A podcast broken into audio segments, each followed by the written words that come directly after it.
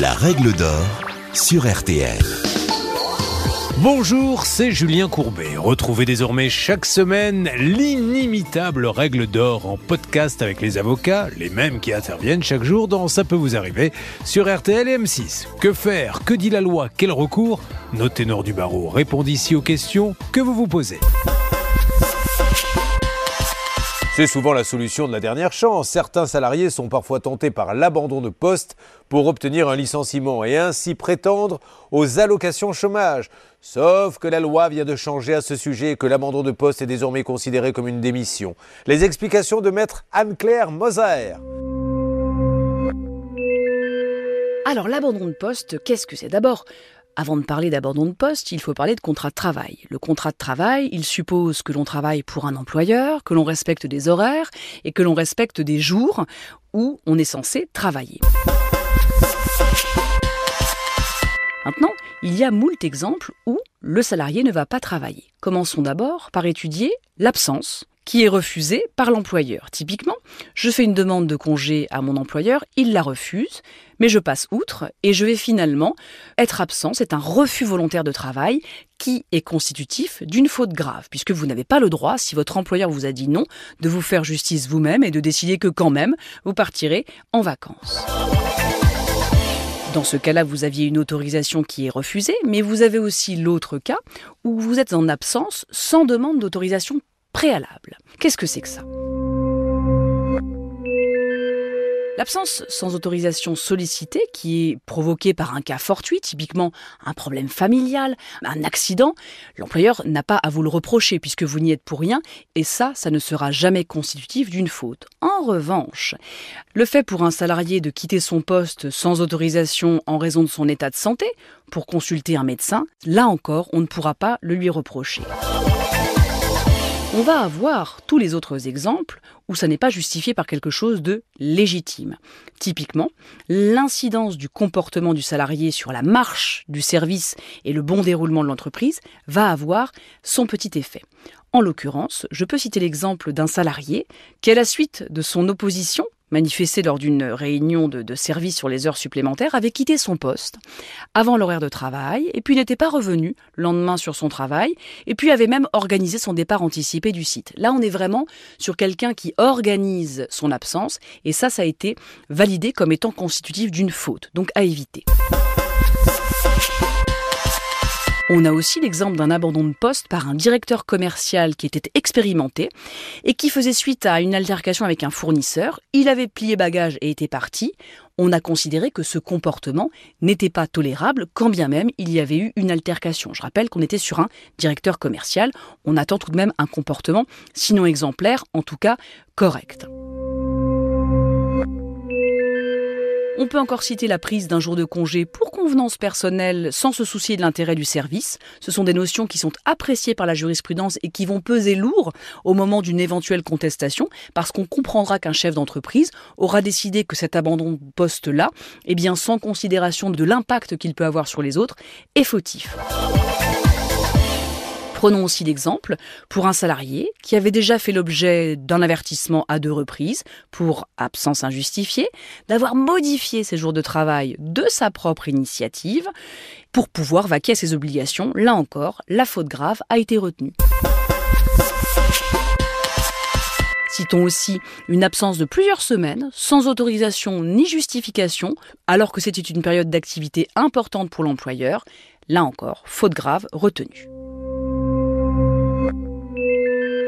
Je vous ai parlé de l'absence refusée par l'employeur, mais qu'on s'accorde tout de même, l'absence sans demande d'autorisation préalable. Parlons maintenant de la prolongation d'absence. Parce que il arrive effectivement que la personne soit en absence tout à fait légitime, mais que finalement, cette absence se prolonge et que ça devienne une absence qui n'est plus autorisée eh bien ça peut légitimer un licenciement pour faute grave et on prendra notamment en considération la nature des tâches confiées par le salarié et l'impact, là encore, que cette absence qui se poursuit va avoir sur la marche de l'entreprise. En la matière, on s'aperçoit que la jurisprudence de la Cour de cassation est assez nuancée et est empreinte d'une certaine souplesse. Parce que on est sur des salariés qui étaient déjà en absence et on sait que peut-être qu'un jour ou deux de plus, ça peut arriver. Donc la Cour de cassation va faire montre de pragmatisme en ne validant pas systématiquement des fautes graves notamment.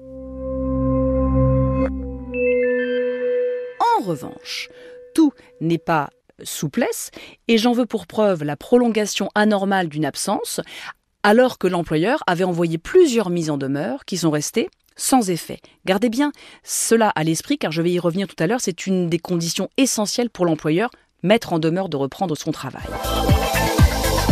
On peut encore prendre l'exemple d'un salarié qui avait refusé de reprendre le travail une dizaine de jours après la date prévue, alors que l'employeur avait refusé sa prolongation. On voit bien ici qu'il y a un élément intentionnel de la part du salarié qui va justifier la faute grave.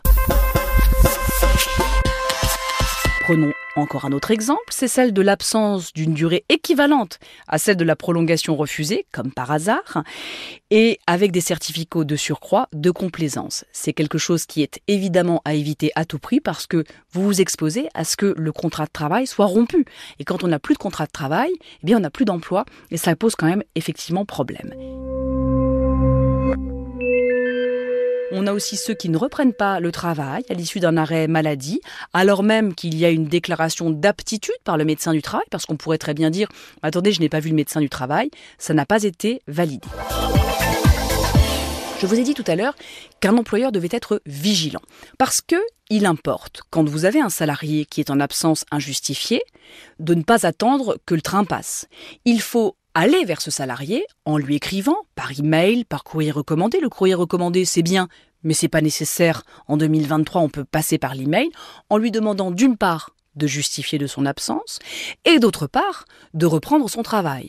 Après deux cas de figure, soit le salarié transmet un arrêt de travail que l'on espère être euh, légal, ou il ne fait rien, et là c'est au chef d'entreprise d'adopter la bonne posture.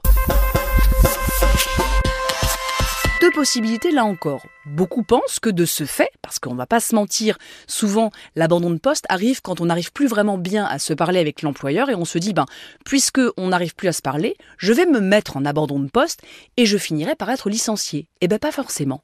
Parce que l'employeur peut très bien décider de ne jamais vous licencier. Par conséquent, vous allez être très ennuyé car vous êtes toujours en contrat de travail, vous ne pouvez donc pas aller vous faire valoir ailleurs. Vous n'êtes pas payé et vous ne pouvez pas forcer votre employeur à vous licencier. C'est une situation qui est un peu obtuse, mais qui arrive. Et c'est justement parce que cette situation existe qu'il y a eu, ou en tout cas qu'il va y avoir, une évolution légale, et c'est un point sur lequel je voudrais insister.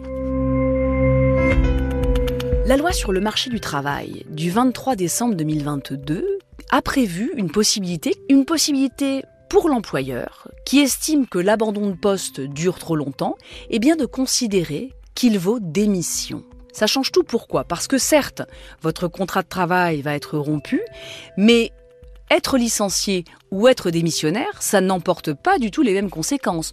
Lorsque l'on est licencié, on peut faire valoir ses droits auprès de Pôle Emploi. Lorsque l'on est démissionnaire, à l'exception de cas très particuliers, on ne peut pas faire valoir ses droits auprès de Pôle Emploi. Et je pense que cette mesure a pour but de mettre fin à ces situations qui n'ont ni queue ni tête, où on a un salarié qui n'est pas là, mais qui n'est pas licencié, qui attend peut-être de l'être, bref, des situations qui ne sont pas constructives, alors gardez à l'esprit que cela peut peut-être tout de même se retourner contre le salarié en libérant l'employeur qui considérera après l'avoir mis en demeure, soit de justifier son absence, soit de reprendre son travail, eh bien qui considérera peut-être que ce salarié, il a émis une volonté, sinon claire, en tout cas non équivoque, de ne pas vouloir retravailler. Vous venez d'écouter le podcast des règles d'or de l'émission Ça peut vous arriver. Retrouvez les épisodes de ce podcast sur l'application RTL, sur rtl.fr et sur vos plateformes favorites.